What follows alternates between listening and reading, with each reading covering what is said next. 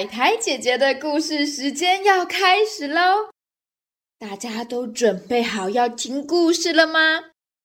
准备好的小朋友，请竖起你的耳朵，仔细听故事哦。我们今天的故事叫做《糖果屋》上集。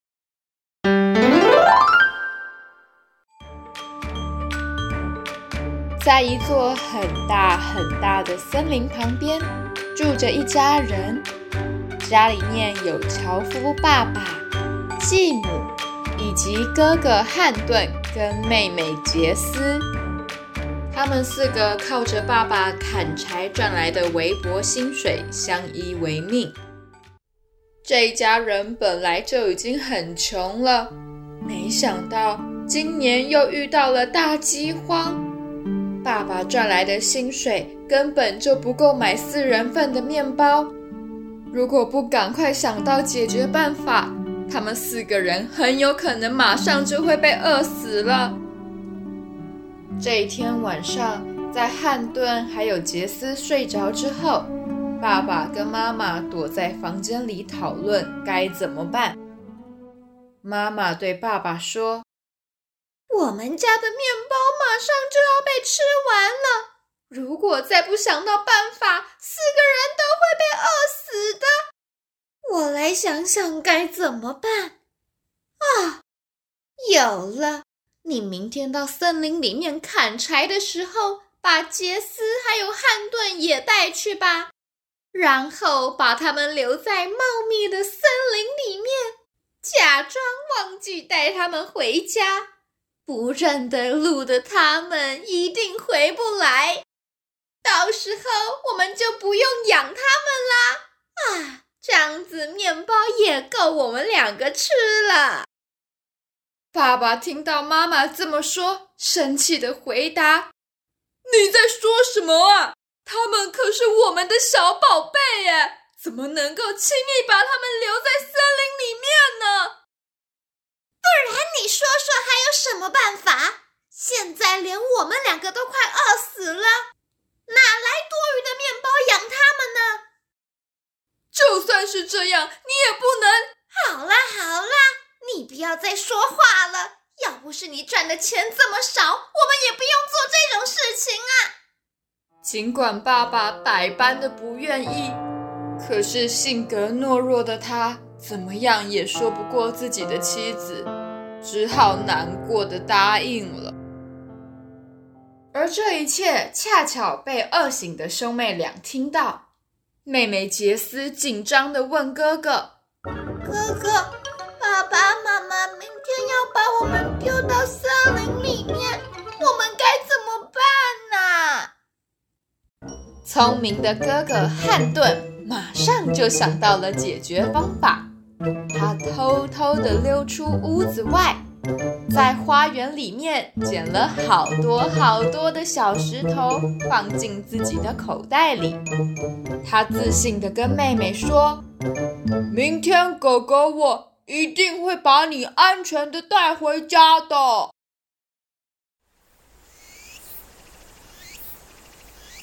隔天早上。这对小兄妹像是什么都不知道一样，乖乖的跟着爸爸出门砍柴去了。到了森林深处，爸爸果然对两位小兄妹说：“好了，现在爸爸要去砍柴，你们就待在原地等我回来，我会带你们回家的。”说完，便头也不回的往森林里面走。留下两兄妹独自待在原地。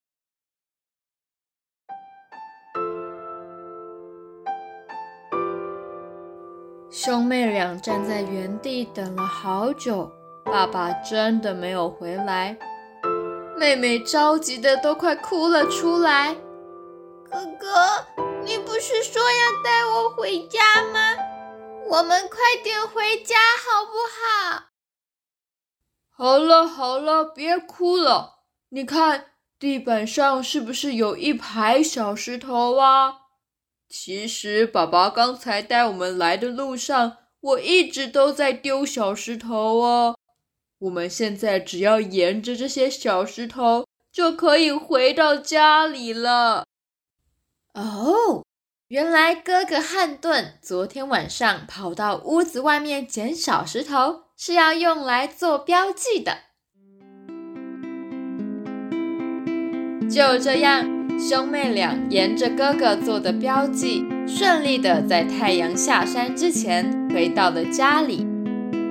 继母看到兄妹俩顺利的回到家来，吃了一惊，但还是装作什么都没发生一样，严厉的说：“你们两个跑去哪里玩了？妈妈，我还以为你们不回来了呢。”当天晚上，这对小兄妹又听到了爸爸妈妈在房间里的对话。他们今天怎么自己回来了呢？明天你要把他们带到更深更远的森林里面，让他们找不到路回家。哥哥，爸爸明天又要把我们丢掉了。这次我跟你一起出去外面捡小石头吧。好啊，小石头越多越保险。可是就在兄妹俩要偷偷溜出门捡小石头时，发现门被爸爸妈妈锁了起来。他们两个根本没有办法到花园里捡小石头，这该怎么办呢？聪明的汉顿又想到了新的办法。隔天早上，小兄妹又被爸爸带进了森林里。这次没有小石头做记号，哥哥就用早餐吃剩的面包剥成一小块一小块的，丢在地板上。他告诉妹妹：“今天虽然没有小石头，但是我们有面包屑。”待会儿我们就沿着面包屑慢慢的走回家吧。接着跟昨天一样，爸爸把小兄妹丢在森林里面，就自己离开了。兄妹俩在确定爸爸真的不会回来之后，便按照计划想要沿着面包屑走回家。可是这时，他们却发现地板上的面包屑全部都不见了。完蛋了！为什么面包屑会不见呢？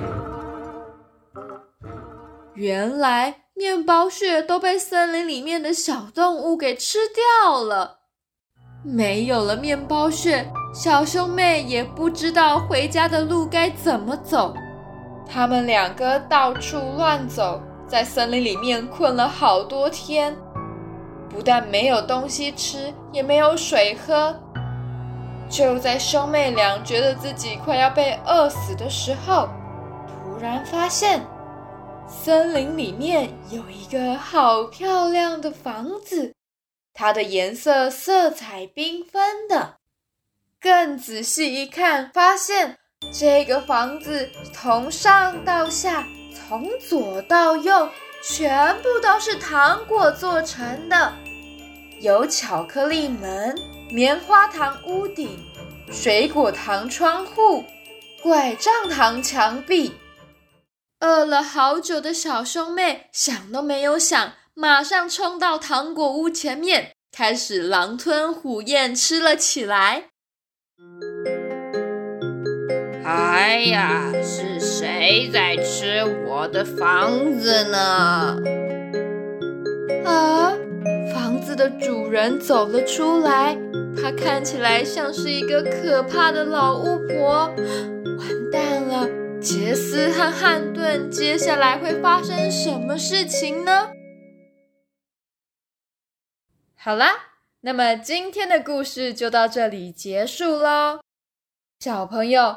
如果你们想要知道杰斯和汉顿在巫婆的糖果屋里会发生什么事情的话，别忘了下个礼拜也要来听海苔姐姐讲故事哦。那么今天也谢谢所有认真听故事的小朋友，海苔姐姐的故事时间，我们下次再见喽，拜拜。